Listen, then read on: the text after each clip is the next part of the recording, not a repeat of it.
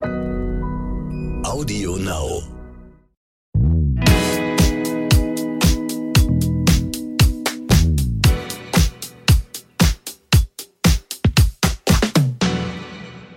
Hallo und herzlich willkommen zu So bin ich eben, der Psychologie-Podcast für alle Normalgestörten mit der Diplompsychologin, psychologischen Psychotherapeutin, Bestseller-Autorin Stefanie Stahl. Und mit dem Masterpsychologen Lukas Klaczynski. Heute wollen wir über Online-Dating reden und wir wollen darüber reden, worauf man achten sollte, kann, damit es richtig gut klappt und äh, was es auch vielleicht so für kleine Fallgruben gibt, wo man immer wieder reingeraten kann. Früher musste man ja eigentlich ziemlich auf Achse sein, wenn man sich daten wollte. Man war viel im Freundeskreis unterwegs, im Club oder äh, ist mit dem Kegelclub rausgefahren. Heute kann man ganz bequem von der Couch aus daten. Mit dem Swipe äh, nach rechts oder nach links ist man schon dabei. Aber damit sind die Probleme vom Dating-Game ja nicht gelöst, sondern es kommen neue Herausforderungen hinzu. Und welche das sind, wollen wir uns heute mal anschauen. Steffi, wie stehst du allgemein zum Online-Dating? Findest du das gut? Ja, ich stehe da eigentlich ziemlich positiv zu, ähm, aus verschiedenen Gründen. Ein Grund ist, dass man echt Menschen auch kennenlernen kann, die man sonst gar nicht kennenlernen würde. Mhm. Ein weiterer Grund ist, dass es ganz toll ist für Menschen, die jetzt in Regionen wohnen, wo es sowieso schwierig ist, mal irgendwie abends auszugehen oder irgendwo hinzukommen. Also die jetzt in sehr ländlichen Bereichen wohnen. Es ist toll für Menschen, die sagen wir mal so, gesellschaftlich nicht in allen Gruppen vertreten sind, sondern mhm. ich habe jetzt zum Beispiel gesehen in Vorbereitung auch äh, auf den Podcast hier, es gibt zum Beispiel auch ein Online-Dating extra für Muslime und so. Und ich denke, es gibt so verschiedene Gruppen, die sich dadurch auch viel besser vielleicht untereinander finden können.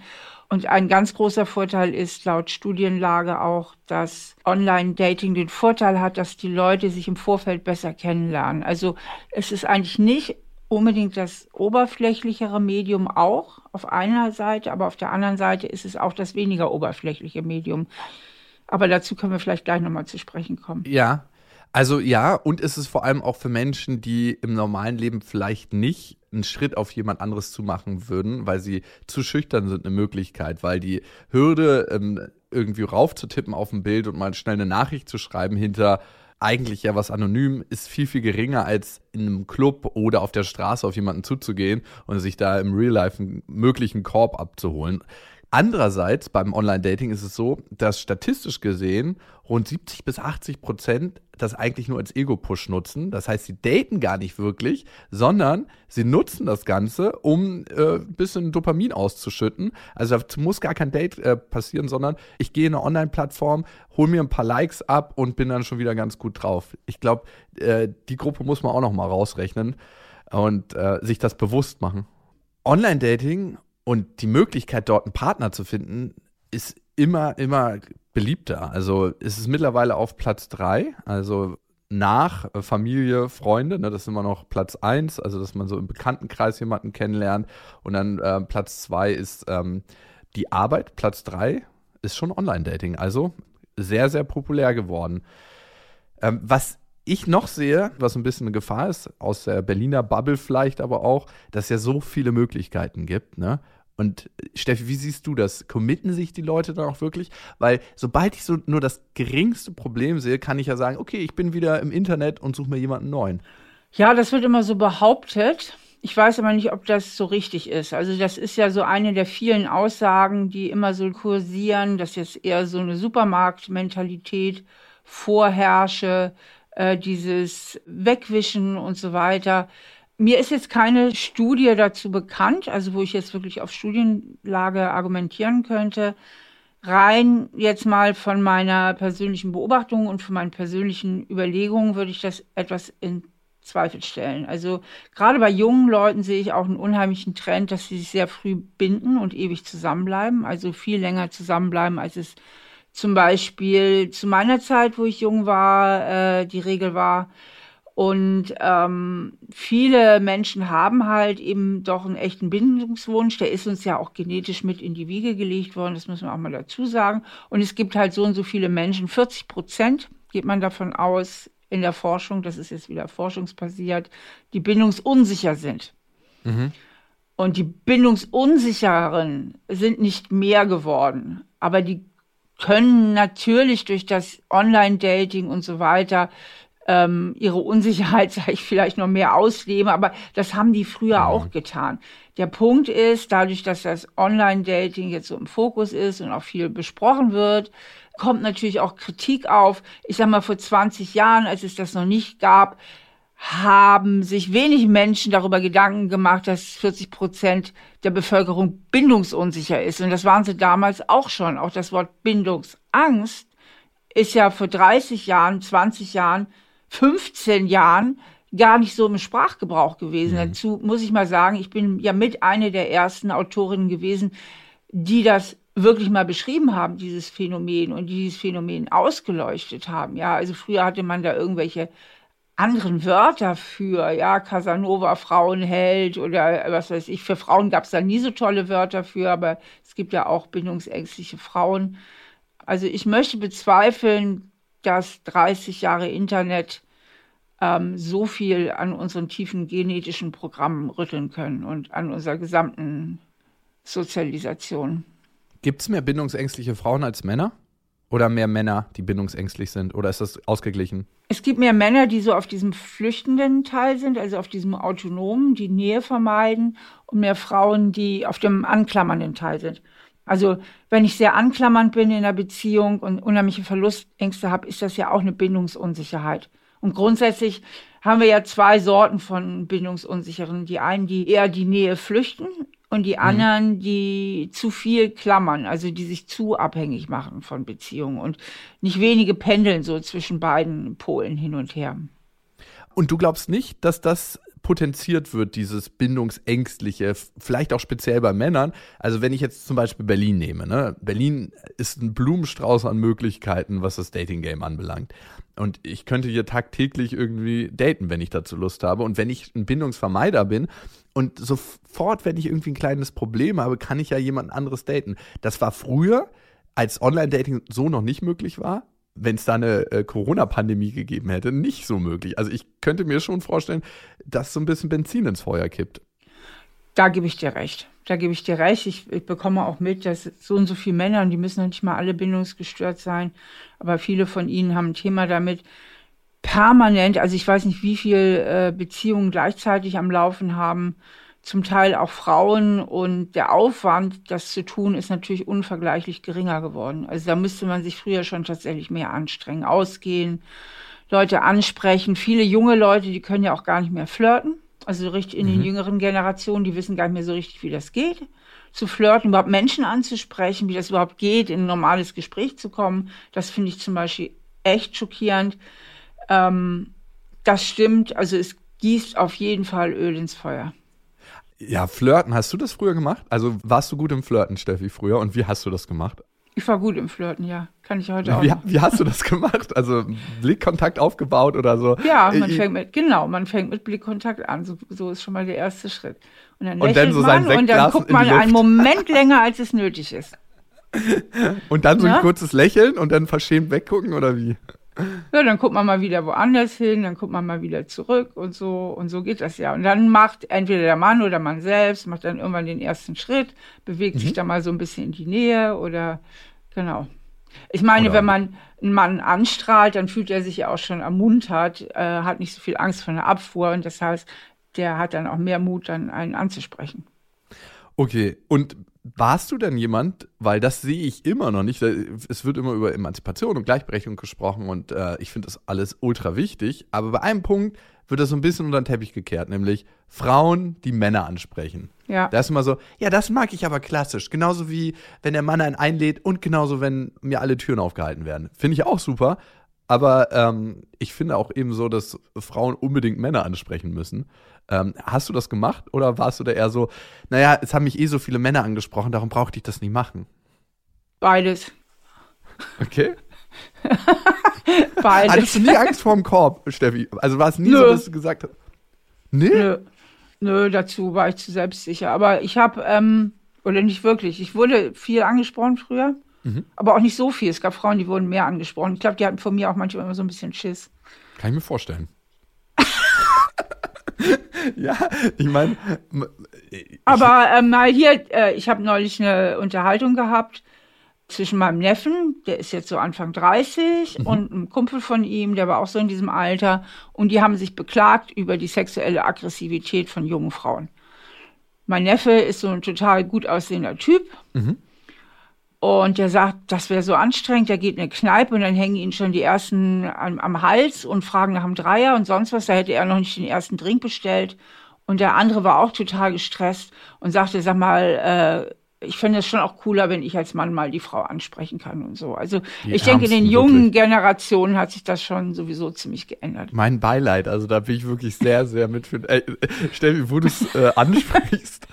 Ich war gestern in der Sauna. Ich meine, ist so ein bisschen off-topic. Und dann waren so zwei Frauen im Wasser. Ich würde mal sagen, die waren so Anfang 50 die haben sich erstmal über Tantra-Massagen unterhalten, aber so ultra laut, dass man dem Ganzen nicht ausweichen konnte. Ich bin ja nicht jemand, der so mit einem Ohr in ein Gespräch einsteigt. Und der nächste Satz, der kam, ich habe ja meinen Mann nur so ein paar Mal betrogen in, im Laufe unserer Ehe.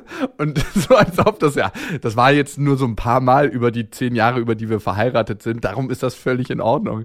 Und es war so krass lustig, denen zuzuhören. Die waren so entertaining. Also es war wirklich unglaublich. Und was so. willst du jetzt damit sagen? Naja, also ich fand es einfach ähm, interessant, wie sie mit dem Thema Fremdgehen umgegangen ist. Dazu haben wir auch schon mal eine Folge gemacht, ähm, dass sie gesagt hat, ja, ich bin nur meinem Mann ein paar Mal fremdgegangen, darum ist das gar nicht so schlimm. Jetzt nicht so regelmäßig. Die Aussage könnte ja von jedem Mann auch kommen. Total, aber in dieser Sauna saßen zwei Frauen zusammen. Das hat nichts mit Geschlecht zu tun, sondern mit zwei Menschen, ja, ja. die sich ultra ungeniert und laut unterhalten haben. Und das fand ich einfach so witzig. Also mir kam es, weil du ja sehr, sehr selbstbewusst an das Dating-Thema rangegangen bist und die beiden Frauen saßen da einfach ultra selbstbewusst, haben keinen Fuck gegeben, was andere darüber denken, was die sich gerade für Themen irgendwie hin und her spielen. Und das fand ich so interessant. Gut. Ähm, hin zum Online-Dating. Wir haben viele Nachrichten von euch gekriegt an, so bin ich eben, at randomhouse.de. Da erreicht ihr uns ja mit euren Themen, mit euren Fragen und wir lesen uns tatsächlich immer alles durch. Nicht alle, weil sonst hätten wir wirklich nur hier Hörerfragen und Hörerinnenfragen zu beantworten, schaffen es im Podcast, aber einige. Auch die von Sandra, die ist 35. Ich bin schon länger Single und auf der Suche nach einer ernsthaften Partnerschaft. Dabei bin ich auch offen für Online-Bekanntschaften. Mein Problem ist nur, auf diesen ganzen Online-Plattformen suchen viele nur ein bisschen Spaß und keine eine ernsthafte Beziehung. Wie gehe ich es denn an, wenn ich tatsächlich eine feste Partnerschaft suche? Muss ich dann lauter enttäuschte Dates in Kauf nehmen? Ähm, also es gibt ja viele Online-Plattformen, die sind auch wirklich dafür geschaffen, ähm, eine ernste Beziehung zu suchen. Mhm. Deswegen wundert mich das jetzt ein bisschen. Und ich denke, das sind oft eben auch Bezahlplattformen, also wo man einen gewissen Mitgliedsbeitrag zahlt, wo tatsächlich viele sind, die auch an der Partnerschaft interessiert sind. Also es hängt zum Teil einfach auch von der äh, Dating-Plattform ab. Und man könnte das ja auch klarstellen schon bereits beim Chatten. Mhm. Also, also, man könnte es ja schon im Vorfeld klarstellen, zu sagen, ähm, übrigens, ich bin nicht an flüchtigen äh, Sexbekanntschaften interessiert. Ich suche tatsächlich nach einer ernsthaften Beziehung so. Und, und dann springen ja schon so und so viele ab. Ich meine, er muss es ja gar nicht erst bis zum Dating kommen lassen. Sorry, Steffi. Äh, ich möchte ja hier mal die Fahne für alle Männer heben. Also nicht für alle, aber für einige, die ich kenne. 50 Prozent der Männer würden jetzt sagen, okay, Challenge accepted. Also sorry, so scheiße, wie das klingt. Aber die würden dann sagen. Ja, ja aber deswegen, genau deswegen. Ja, dann hat man die schon mal vom Hals. Nein, eben nicht. Die braucht man doch gar nicht zu daten. Denkst du, die sind so ehrlich und sagen, ach, okay, die will keinen flüchtigen Sex, ähm, dann äh, muss ich mich. Ach so, rum meinst du das jetzt? Die sagen dann, ja, okay, ähm, wollen wir doch mal sehen, ob das äh, nicht doch möglich ist. Die nutzen das ja auch als Ego-Push, ne? Und ähm, dann sagen die, hey, ja, okay, ähm, ich probiere es trotzdem mal und äh, lüg dir die Hucke voll und dann ähm, am Ende, ja, ich habe mich doch in dich verliebt, aber nach dem Sex habe ich gemerkt, ähm, doch nicht so. Kennst du das nicht? Ich liebe dich, ich liebe dich, ich liebe dich, ich liebe dich nicht mehr. Ja gut, das, das, Problem kann einem natürlich auch im wirklichen Leben passieren, muss man sagen. Also dafür ja. ist man ja so oder so nicht gefeit. Ne? Also vielleicht ist da gut, der Tipp zu sagen, geh nicht so schnell ins Bett, ist sicherlich einer, aber gerade Bindungsängstliche haben auch einen sehr langen Atem oft äh, und sind ausgesprochene Jäger. Das ist wirklich schwierig. Ja. Also am besten ist, wenn man die persönliche Kränkung nicht in die Hände des anderen legt, mhm. sondern selbst sich so aufstellt, dass man einfach nicht so leicht kränkbar ist. Weil wenn ich das abhängig mache vom Verhalten des anderen, mhm. ob ich gekränkt bin, habe ich sehr wenig Kontrolle. Mhm. Na, also ich habe ja letztlich keine Kontrolle darüber, wie der sich verhalten wird und ob er dann sagt, sorry, doch nicht. Aber ich habe eine gewisse Kontrolle darüber, wie ich das von dem anderen aufnehme und interpretiere, ob ich daraus mache, ja, äh, ich bin mal wieder nicht attraktiv und nicht schön und nicht gut genug und nicht toll genug, ich genüge nicht, ich wusste es immer, keiner will mich haben. Mhm. Mit diesen Gedanken kränke ich mich natürlich sehr. Mhm. Oder ob ich es mehr bei dem anderen belasse und sage, okay, äh, ist letztlich auch irgendwo sein Problem. Ich ziehe mir den Schuh jetzt gar nicht so an, ich nehme das gar nicht so zu mir rüber, ich belasse es bei ihm. Das ist nicht so easy, ne? Also Natürlich ist es nicht so leicht, aber es ist die Chance, die wir haben, in allem im Leben. Also je mehr wir halt bei uns selbst den Fehler suchen, desto schlechtere Karten haben wir. Hm. Ich meine, manchmal liegt ja auch ein Fehler bei uns, aber grundsätzlich gerade beim Dating, das ist so ein sensibler Bereich, zu sagen, was weiß ich, zum Beispiel, ich war nicht schön genug oder so, damit kränkt man sich eben sehr. Und das ist total Unsinn, weil ich meine, gerade Schönheit liegt im Auge des Betrachters und es gibt so und so viele Menschen, die total glückliche Beziehungen leben und die zumindest im, in, wie, wie soll man sagen, im gesellschaftlichen Konsens jetzt nicht unbedingt als schön gelten. Ja, also die meisten Menschen sind ja weder besonders schön noch besonders herausragend irgendwie die meisten sind, die aller, allermeisten sind Mittelmaß. Das ist normal und es ist ja, auch okay so. Es lebt sich auch total gut darin und ganz, ganz viele haben Partnerschaften und dann kommen super toll attraktive Männer und super toll attraktive Frauen, die scheinbar alles haben. Siehe mal die ganzen Hollywood-Stars, die trotzdem alle auch Liebeskummer haben. Also das kann man sich mal, wenn man so auf Weitwinkel geht und mal über den Tellerrand guckt, kann man sich das mal ein für alle mal klar machen, dass das eine mit dem anderen gar nicht so viel zu tun hat und deswegen sich abgewöhnt, ständig Sachen zu sich rüberzunehmen, die gar nicht zu einem gehören. Ja, ich nehme mal ein praktisches Beispiel aus meiner Vergangenheit. Ist jetzt vielleicht, ah, ich weiß nicht, drei, vier Jahre her. Ich habe eine Frau kennengelernt. Äh, wir haben uns tatsächlich auf der Straße kennengelernt und dann haben wir ein Date ausgemacht. Wir waren dann bei mir ich glaube, wir waren ganz klassisch was kochen. Und ähm, der Abend ist später noch auf der Couch gelandet und wir haben miteinander geschlafen. Und danach haben wir auch ganz normal weitergeschrieben und es war total lustig, war ein cooler Abend mit der. Und dann hat sich vom einen Tag auf den anderen nicht mehr gemeldet. Und ich dachte mir dann, äh, okay, was habe ich falsch gemacht? Ähm, war der Abend doch nicht so cool und lustig für sie? Äh, war der Sex nicht so schön? Weil ich fand, er war ähm, auf einer Skala von 1 bis 10 vielleicht auf einer 6 oder 7, also gut, aber man hätte sich noch besser kennenlernen können ähm, äh, habe ich irgendwie was erzählt, was sie vielleicht gekränkt hat. Und äh, ich habe mir darüber. Und dann das nicht zu mir zu nehmen, wie, wie mache ich das? Oder soll ich einfach denken, ah, ich bin so ein toller, äh, irgendwas ist, in, sie ist bestimmt bindungsängstlich und jetzt hat sie das erste Mal gemerkt, dass sie so einen tollen Typen kennengelernt hat. Jetzt will sie nicht weitermachen, um einer Enttäuschung aus dem Weg zu gehen. Ja, also erstmal ganz allgemein kannst du immer sagen, wer einfach ghostet, ähm, ist dessen Problem, weil er ist mir oder sie ist mir auf jeden Fall eine Erklärung schuldig. Mhm. Oder einen Abschied schuldig. Also Ghosten geht überhaupt gar nicht. Das ist schon mal grundsätzlich ihr Problem. Und wenn jemand ghostet, dann hat er auch ein Problem dann hat er ja irgendein Thema, sonst würde er sich ja nicht so schäbig verhalten. Mhm. Das ist ja ein schäbiges Verhalten, also haben wir es da mit einer psychischen Problematik zu tun, mit einer extremen Konfliktscheu, mit einer Unehrlichkeit, mit äh, Mangel an Zivilcourage. Okay, Steffi, reicht jetzt, ich hab's verstanden, ich habe auch schon mal geghostet. ja. So, und zweitens, jetzt machen wir mal was ganz psychologisch Klassisches. Jetzt überleg dir mal alternative Erklärungen. Mhm. Außer es zu dir zu nehmen. Wenn du es jetzt bei ihr belassen würdest, was gäbe es denn noch alles für alternative Erklärungen? Ähm, sie hatte eigentlich einen Freund und hat ihn betrogen und ähm, möchte jetzt nicht in diese Konfliktsituation geraten. Also nicht weiter, nicht weiter ja, machen, ja. Nicht weiter. Was noch? Ähm, sie fand das eigentlich sehr, sehr schön, hat aber Angst vor Verletzung und hat deshalb gesagt, sie meldet sich einfach nicht mehr. Genau. Noch was? Ähm, ich bin absoluter Loser und habe das Date als schön empfunden und sie hat so empfunden, wie es war. Ja gut, dann war sie aber wieder nicht aufrichtig, dann ist es wieder bei ihr. Jetzt nehmen wir mal den Fall, du bist eben doch nicht so, nicht, doch nicht so ihr Typ. Irgendwie finde ich sich doch nicht so toll. Und jetzt? Ähm, ja, dann ist das ihr Thema, ne? Ja, aber was sagt das über deinen Wert aus? Gar nichts eigentlich, ne? Das ist ja eine Person von acht Milliarden und ähm, ich bin ja trotzdem der, der ich bin.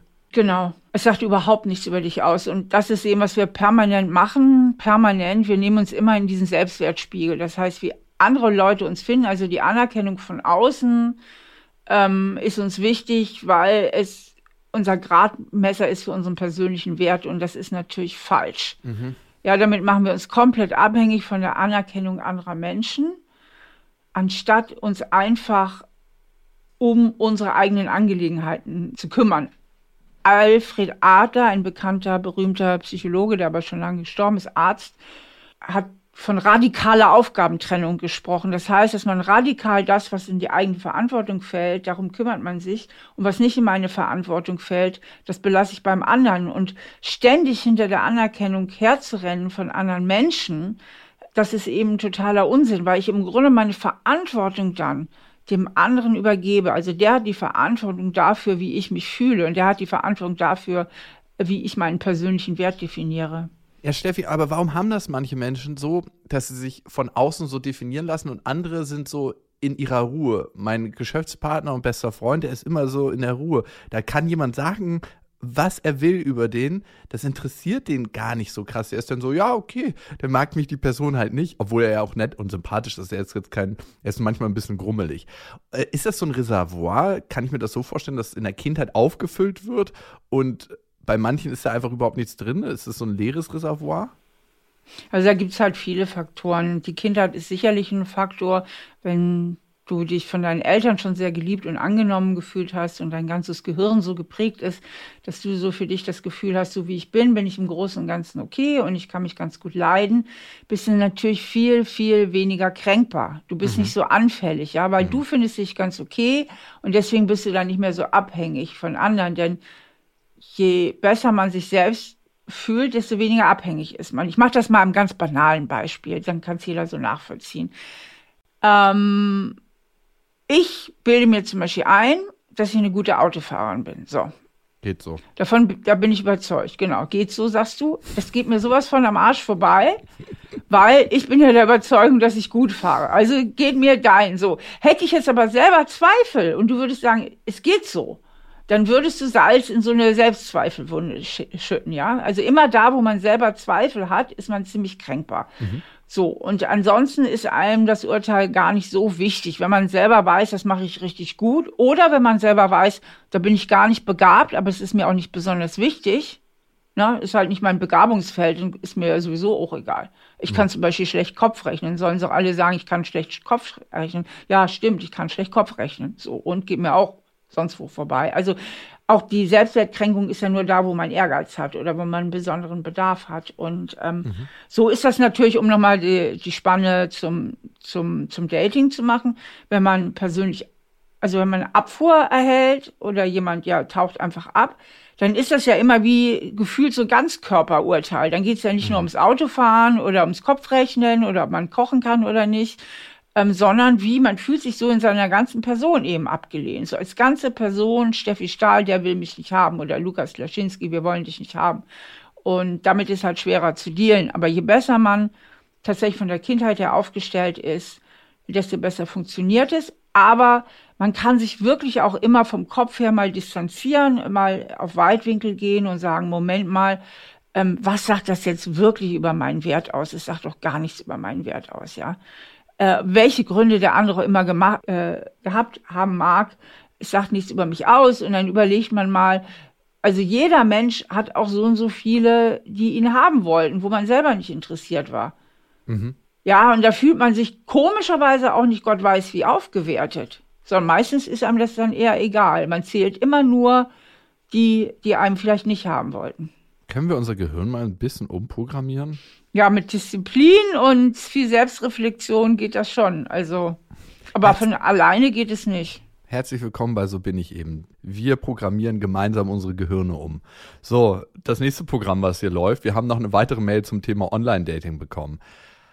Ab wann sollte man beim Kennenlernen etwas spüren? Das ist die große Frage von Friederike. Im Dating dachte ich für lange Zeit, dass man nach einer enormen Anziehung Ausschau halten soll. Im letzten Jahr habe ich tiefer darüber nachgedacht und festgestellt, dass dabei bei mir oft ungesunde Muster eine Rolle gespielt haben und ich oft an die falschen Typen geraten bin. Darum wollte ich alles anders machen und mir bewusst Typen aussuchen, die tolle Menschen sind und mir dann Zeit nehmen, um sie kennenzulernen. So habe ich auf einer Online-Plattform jetzt tatsächlich einen wunderbaren und ehrlichen Mann gefunden, mit dem ich viel gemeinsam habe und der mir sehr sympathisch ist. Beim ersten Date sind wir nach einem kurzen Spaziergang zu mir gegangen, haben uns ganz gut unterhalten und hatten dann Sex.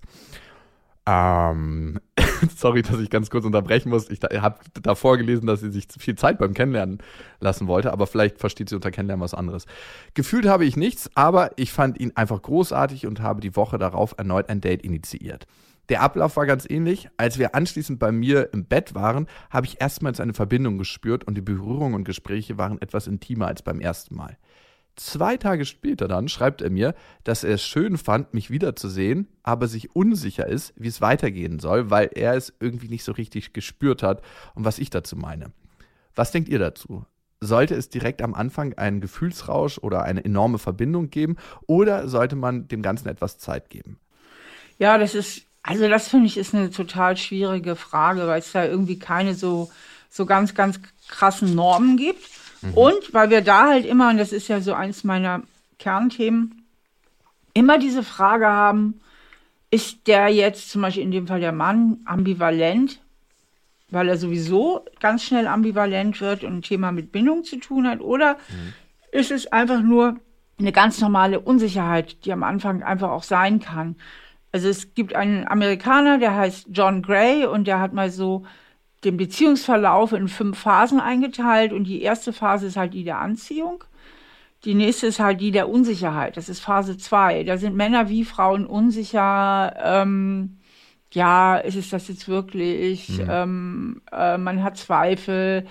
Also von daher ist diese Unsicherheit halt eben auch normal. Und da würde ich diesem Date dann durchaus noch eine Chance geben, wenn sich die Unsicherheit lange hinzieht. Ähm, würde ich es nicht machen. Einfach auch aus persönlichen Gründen des Stolzes, dann würde ich sagen, nee, pass mal auf, äh, ich finde mich hier eigentlich ziemlich gut und wenn du da so viele äh, Unsicherheiten und Zweifel hast, dann guck mal, äh, dann war es das jetzt mit uns. Also es würde einfach auch gegen meinen persönlichen Stolz gehen. Also ich würde das nicht lange so machen.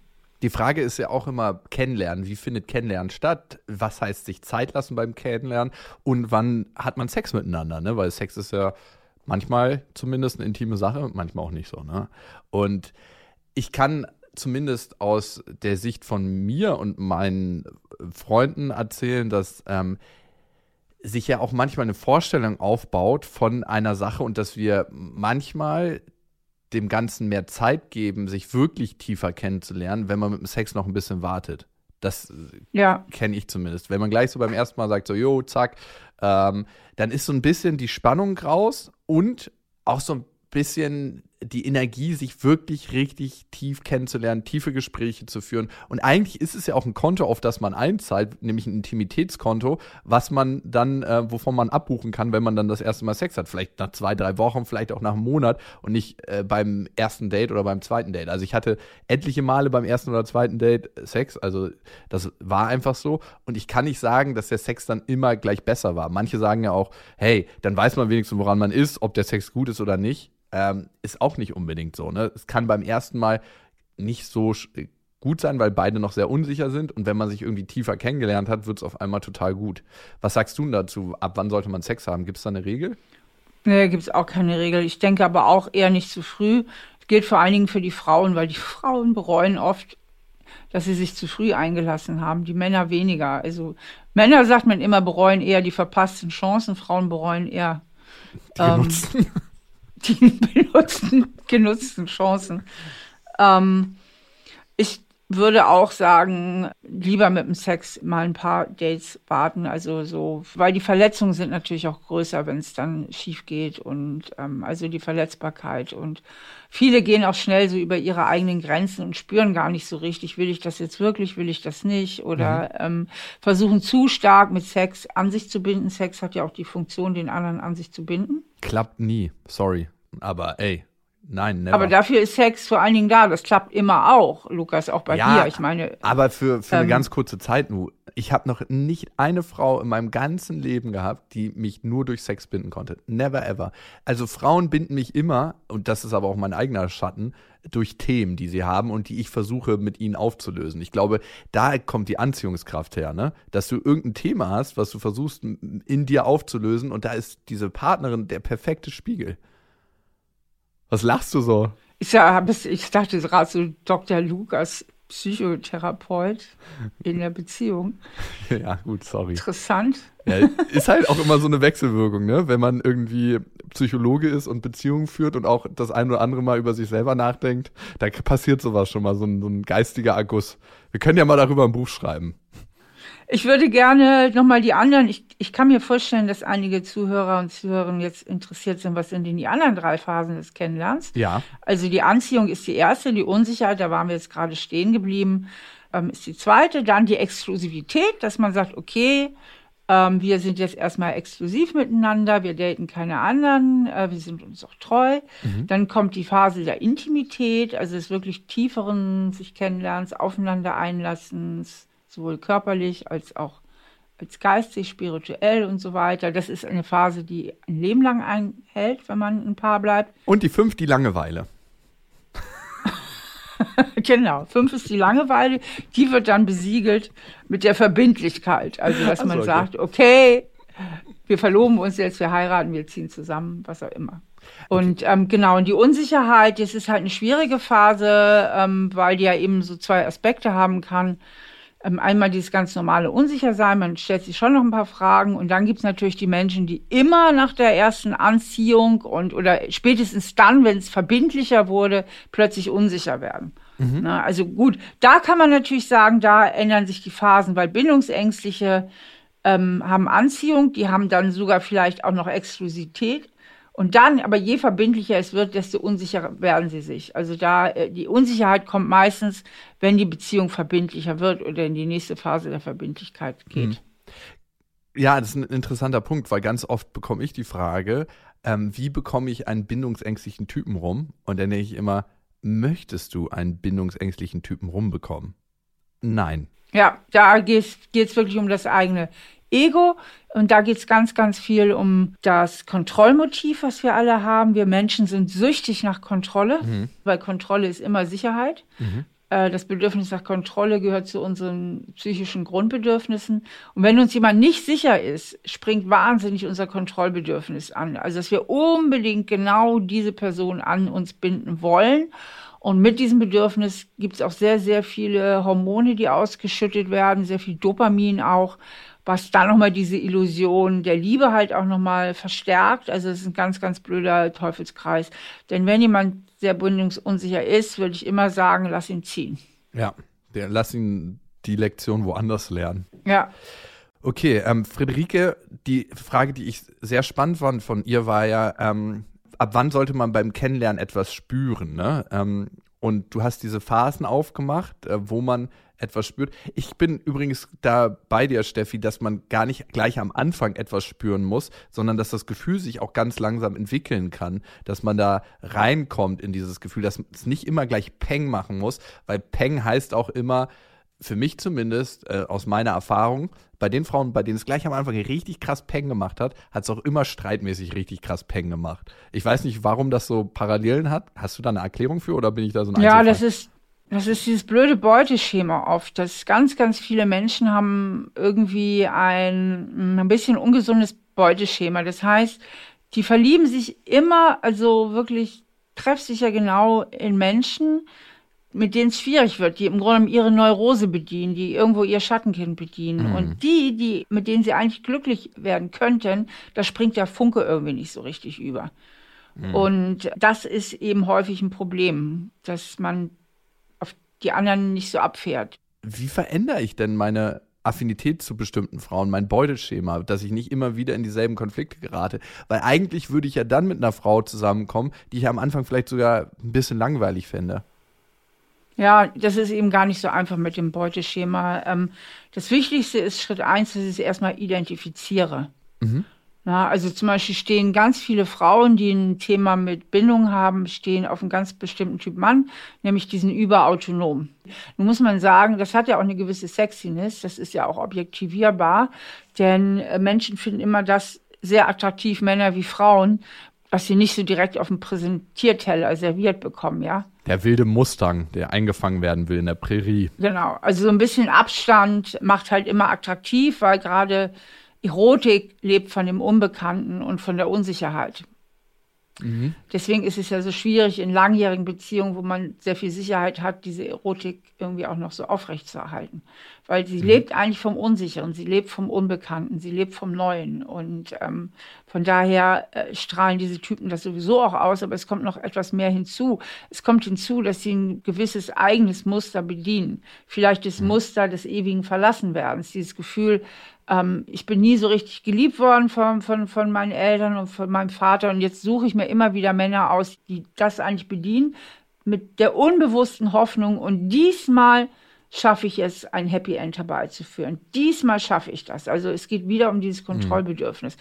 Und je mehr man das so reflektiert oder sich fragt, ähm, oder Lukas, wenn du dich auch mal fragst, was ist denn da bei mir immer so ein Trigger, welche, welche Probleme, warum müssen die Frauen Probleme bei mir haben, die ich irgendwie versuche zu lösen. Also je mehr man sich da selber auf die Schliche kommt, desto besser kann man das erkennen. Und wenn man sich dann versucht den Gründen auch auf die Schliche. Was steckt denn dahinter? Was, was steckt vielleicht von meiner Kindheit dahinter?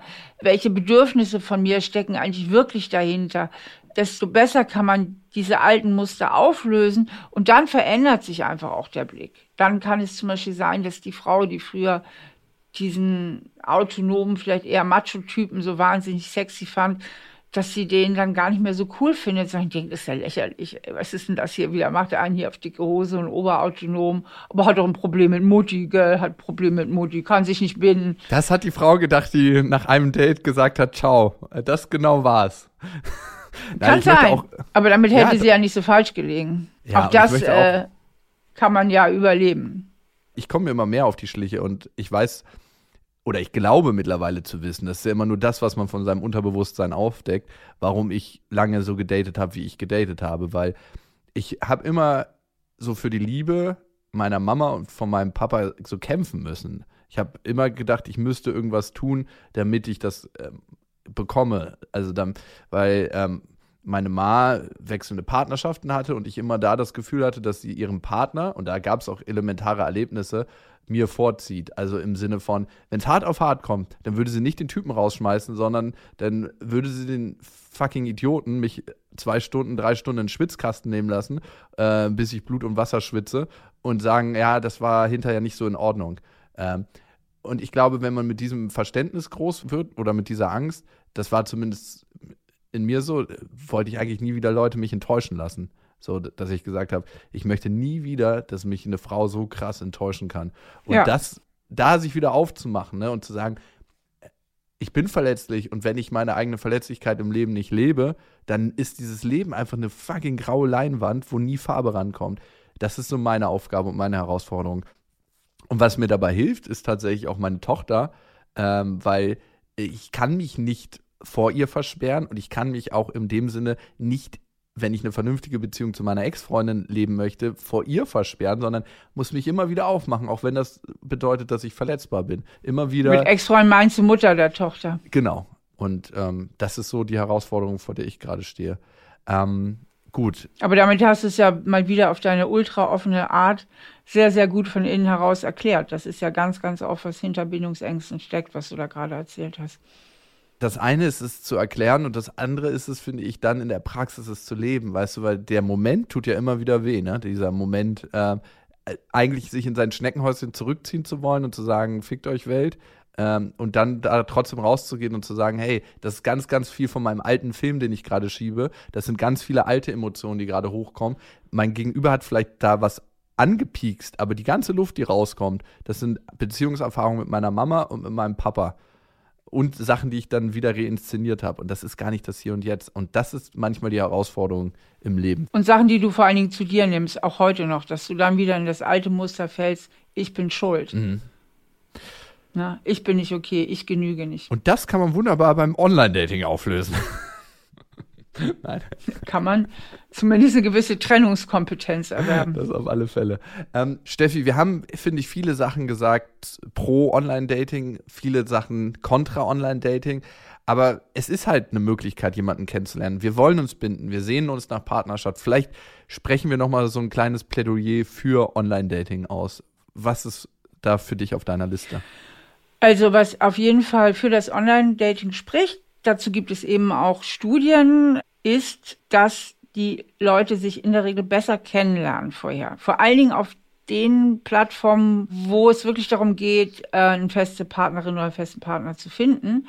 Weil im normalen Leben lernt man sich irgendwo kennen, man verliebt sich, zeigt sich von der besten Seite und irgendwann lassen die Hormone halt nach und man ernüchtert und dann sieht man erstmal, passen wir eigentlich zueinander oder nicht und so, dann fängt eigentlich erst das Kennenlernen an. Und beim Online-Dating ist es umgekehrt, auch gerade weil man erstmal auch anonym unterwegs ist, kann man sehr offen sein, kann man klar sagen, was man gut findet, was nicht, wo die Werte sind, was die Interessen sind und tauscht sich vorher schon ziemlich aus, auch mit einer ziemlichen Ehrlichkeit. So haben die Studien das eben auch ergeben, weil man hat ja im Grunde gar nichts zu verlieren. Und schafft dadurch eigentlich schon mal eine sehr, sehr gute Basis zu der Frage, passen wir eigentlich wirklich zusammen? So, und wenn man sich dann im Real Life begegnet und verliebt sich ineinander, dann hat man halt vorher schon die Basis geschaffen. Und im wirklichen Leben ist es meistens genau umgekehrt. Man verliebt sich erst. Mhm. Und dann spielen die ganzen Projektionen und unbewussten Wünsche und die ganzen Neurosen und alles, was man so am Laufen hat, spielen natürlich mit rein. Und dann irgendwann kommt die Ernüchterung und dann kommt halt das, was vielleicht alles schwierig ist und was alles doch nicht so gut passt, weil man idealisiert ja auch unter diesem Hormonschub, den man hat. Man sieht ja alles durch die rosarote Brille. Und dann ähm, stellt man vielleicht fest, ey, das geht ja doch eben gar nicht. Das ist zum Beispiel ein ganz, ganz dickes Fund fürs Online-Dating, dass der Verstand eben noch im Boot ist. Und ich zitiere ja an der Stelle immer meine Freundin Janine, die hat ja, das erzähle ich immer mal wieder gern die Geschichte, ähm, die hatte nach einer Scheidung, war sie erstmal ziemlich down und nachdem das Trauerjahr irgendwie so vorbei war, hat sie sich wieder auf den Weg gemacht und hat dann doch relativ schnell irgendwie ihren Traummann gefunden und dann habe ich sie gefragt, sag mal, wie hast du das denn fertiggebracht? Ich kenne so viele, auch gerade Frauen, die echt suchen und suchen und suchen und suchen und finden keinen. Mhm. Und die hat gesagt, ähm, erstmal habe ich mir überlegt, ich will wirklich einen Partner haben, ich will nicht allein bleiben. Und da scheitert es bei vielen schon. Die haben nämlich da schon eine Ambivalenz. Die haben nämlich ein Ja-Aber innerlich, ne? Ja, eigentlich ja schon, aber. Also das, der erste Schritt ist eine ganz klare Entscheidung. Und dann hat sie gesagt, im zweiten Schritt bin ich ins Internet gegangen und habe so lange gesucht, bis ich einen gefunden habe. So, easy. und das ist das ist eine simple Wahrscheinlichkeitsrechnung. Je mehr Dates du hast, desto höher ist die Wahrscheinlichkeit, dass du den findest, der wirklich gut zu dir passt. Und sie sagt, ich habe das eigentlich wie einen Job gemacht. Na, das war zum Teil frustrierend, das war nicht immer leicht, das war auch anstrengend, aber je mehr Dates ich hatte, desto klarer wurde ich mir auch, was ich eigentlich will. Mhm. Na, also sie wurde sich auch selber immer klarer darüber, worauf ich eigentlich wirklich Wert lege. Genau. Und dann war irgendwann der Richtige dabei und jetzt ist bis heute ist sie happy mit dem. Das heißt, man sollte sich da vielleicht auch, also erstmal diese Entscheidung treffen und dann wirklich auch ein bisschen die Haltung, ich mache es ja auch ein bisschen wie ein Job. Ich muss damit rechnen, dass ich Ablehnung erfahre. Ich muss damit rechnen, dass ich Leute treffe, die mir dann doch überhaupt nicht gefallen, wo ich mich einfach mir falsche Hoffnung gemacht habe und dann einfach nicht aufgeben. Ja, und vorher seine Werte mal aufschreiben, was suche ich in der Partnerschaft, ähm, was kommt für mich überhaupt nicht in Frage, was sind für mich ganz klare Grenzüberschreitungen, was möchte ich, was möchte ich nicht. Fokussiert auch auf das, was man dann letzten Endes möchte. Und man strahlt eine Haltung aus und man kann auch da schneller aussortieren. Aber das wie einen Job zu sehen und zu sagen, hey, was möchte ich denn leben, finde ich total gut und finde ich total hilfreich. Ja, und da ist es halt ganz wichtig, da möchte ich mal meinen Freund und Kollegen Christian Hemschemeyer zitieren ähm, dass man sich auch wirklich so Checklisten macht, was sind auch so wirklich rote Linien. Dann kann man nämlich auch gleich aufstellen. Mhm. Zum Beispiel rote Linie geht gar nicht, dass ich bei den ersten Dates kritisiert werde, ja. Zum Beispiel könnte das eine rote Linie mhm. sein, brauche ich nicht, ne? So ungefragt kritisiert zu werden. Kann ich gleich aufstehen und sagen, das geht mit uns nicht. Und dann kann ich eben auch meine Standards definieren. Was sind meine Beziehungsstandards? Dass man die auch klar hat, dass man einen eigenen Standpunkt hat. Ja, ich möchte, dass wir uns mindestens viermal die Woche sehen. Ja, ich möchte, dass wir gemeinsam Urlaub verbringen. Ja, ich möchte äh, die Option, dass wir irgendwann zusammenziehen und vielleicht auch heiraten. Ja, also dass man so ganz klare Standards hat. Ja, ich möchte, dass du zuverlässig bist und wenn du nicht zuverlässig sein kannst, dass du rechtzeitig mich informiert. So. Und je mehr Standards man hat, desto mehr Sicherheit hat man auch, einen festen Boden unter den Füßen und lässt sich nicht immer so hin und her manipulieren. Also das finde ich eine ganz, ganz wichtige Sache. Mhm. Ganz, ganz wichtiger Punkt. Ja, total. Ja, und ich finde das auch ein schönes äh, Fiebelchen, was man beim Online-Dating mitnehmen kann. Ähm, also eine sehr, sehr gute Sache.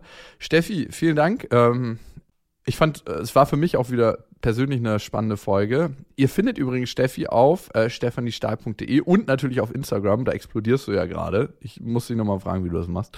Und wir sind auch bald auf Tour, ne? Das äh, auch ganz klar. Die meisten Locations sind schon ausverkauft. Wir werden es hoffentlich managen, im Herbst nochmal auf Tour zu gehen, aber das müssen wir absprechen. Ähm, vielen Dank für eure Zeit und bis zum nächsten Mal. Tschüss. Tschüss.